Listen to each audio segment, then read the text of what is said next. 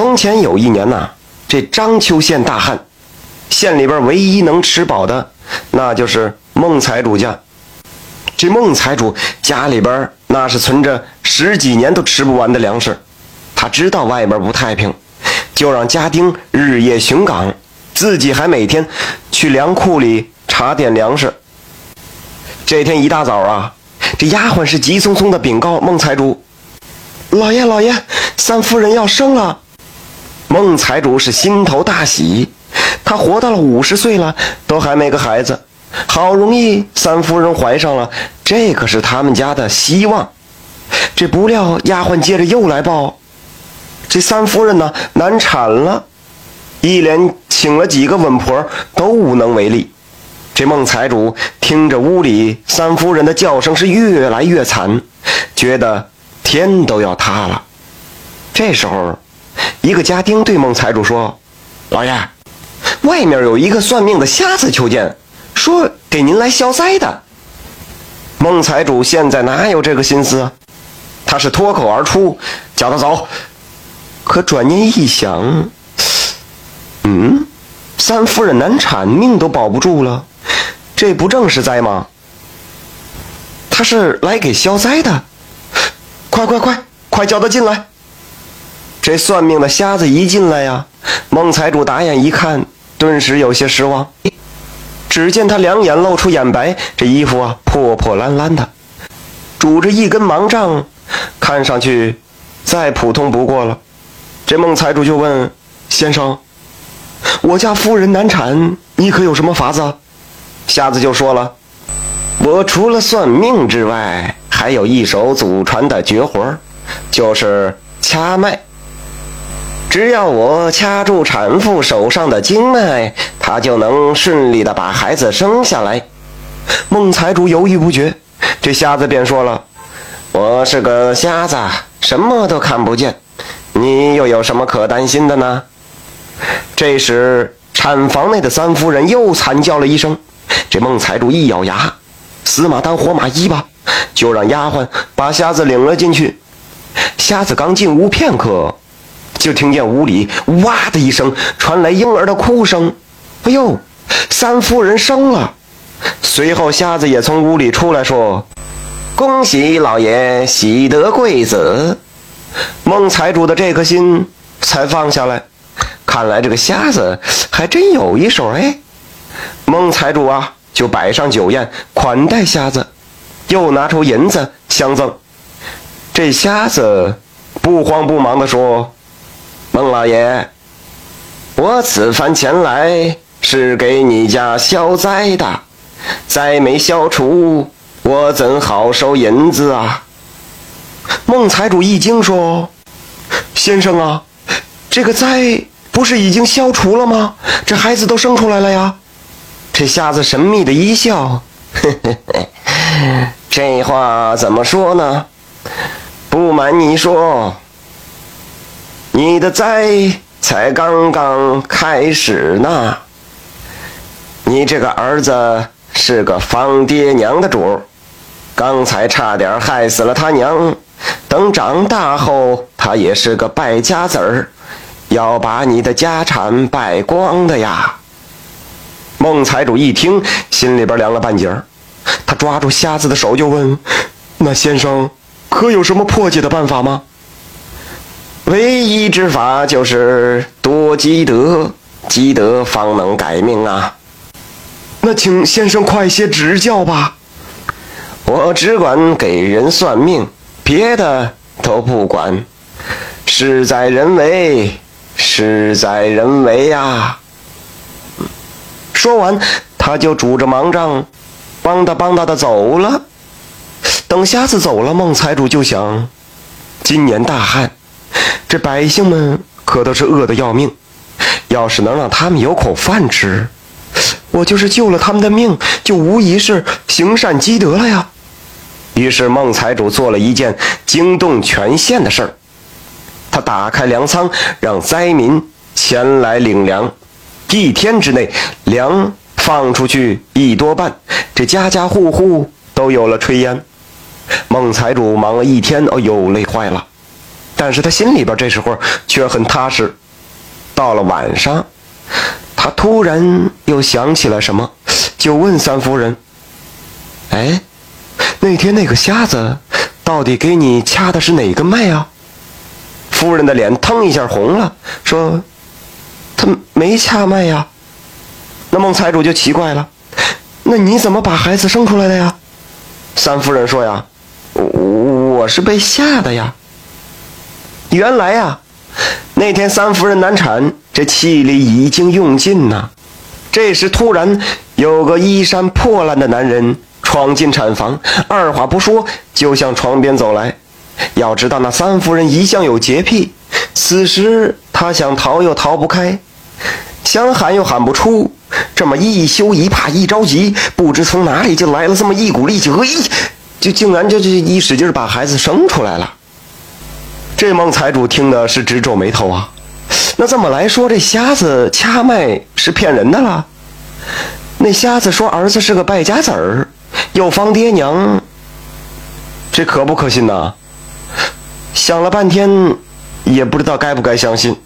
这孟财主就安慰自己道：“嗨，不管怎样，那自己总算是有后了，捐出点粮呢，也没事儿啊，行善积德也值了。”又过了好一阵子，这孟财主正准备给儿子过满月，却出事了。这天呢，几个家丁慌慌张张的跑过来说：“不好了，不好了，老爷，山上的土匪来抢粮了。”这县城外，山上有一伙土匪，是经常下山来打家劫舍。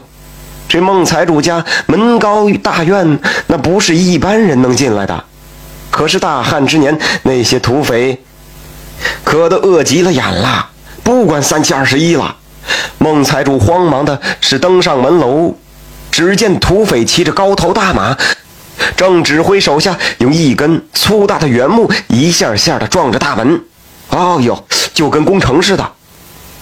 孟财主心中害怕，正想派人前去报官，突然见一群乡亲不知从哪儿冲过来的，手里拿着棍子、斧头、镰刀，见了土匪是又砸又砍。土匪没地方啊，这一下子就乱了阵脚。这时候迎面又来了军官，把土匪是团团围住。只有几个土匪慌忙逃走了，那剩下的全给逮起来了。这孟财主是又惊又喜，后来才知道，原来是乡亲们见孟财主家有难，想起前几日他们家开仓放粮的恩情，大家就聚在一起，不要命的向土匪冲去。还有那个腿快的，就前去报了官。这会儿啊。孟财主又想起那算命瞎子说的话来：若不是让自己积德，那全家或许早就被土匪给杀害了。看来这算命的瞎子还是有一手的。他说儿子是个方爹娘的主，这不可不防啊。从此孟财主啊就对儿子是管得很严。一转眼十几年过去了，嘿。这儿子成了个大小伙子，知书达理，没染没染上半点恶习，也没有丝毫败家的迹象。那年正赶上乡试，这儿子也参加了。不久就传来喜讯，儿子乡试第一，高中解元，啊，就是乡试的第一名啊。孟财主家是大排宴宴，酒席吃到一半儿这个家丁又前来禀报，老爷。主考大人来了，主考官能亲临，那真是天大的面子啊！孟财主马上和儿子前去迎接。等见了主考官，这孟财主觉得他似曾相识，但是一时想不起来这人打哪儿见过。主考官向孟财主笑了笑，把眼睛往上一翻，还竟成了个瞎子的模样。这孟财主是惊疑不定，问。啊，您是？这主考官拉起孟财主的手，一起进屋。入席后，主考官才对孟财主说：“他叫赵岩啊，当年是个穷书生，路过章丘县时，被山上的土匪劫持，这土匪头子，也就是寨主，见他一表人才，又有学问，就硬把他留在山上做军师。那年大旱，山上没了粮食，寨主便去想去孟财主家抢粮。可是孟财主家这高门大院儿，这寨主心里也没底儿，就派赵岩前去探路。赵岩下山后，听说孟财主家三夫人难产，他便想借这个机会混进去。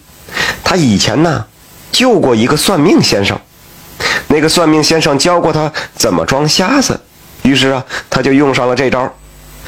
等进了孟财主家，他谎称会掐脉，结果这歪打正着，助产成功。至于他说孟财主的儿子什么方爹娘，那必须呃积德改命，那是即兴之说。因为他一路上看到不少灾民饿死，生了恻隐之心，才想出的这一招。这赵岩回到山寨，就对寨主说：“孟家防守严密，劝寨主啊打消念头吧。”不料这寨主啊执意要抢粮，实在没招了，结果弄了个全军覆没。留守山寨的赵岩也就趁这个机会啊跑了。后来，赵岩是进京赶考，考取了功名，这官儿也是越做越大。今年会试，他也就做了山东一地的主考。那来到山东后，赵岩想起当年的事儿，一打听孟财主，才知道这新科解元正是孟财主家当年的那个儿子。于是啊，他就兴冲冲地赶来了。这孟财主一听这话儿。多年压在心里的一块石头啊，终于落了地。他对赵岩说：“大人呐，我们这里有很多有钱人的人家的孩子啊，都是败家子儿。多亏您当年为犬子算命啊，我这才早早防范，从严管教，总算没辜负您的苦心呐。”这赵岩听了也是感慨不已，他突然想起什么。附在孟财主耳边说：“还有一事儿，当年我进，当年我进三夫人的屋里，那可是真的什么都没看到啊！”两人相视，大笑了起来。感谢收听名城故事会，喜欢听故事的朋友，那就点个关注吧。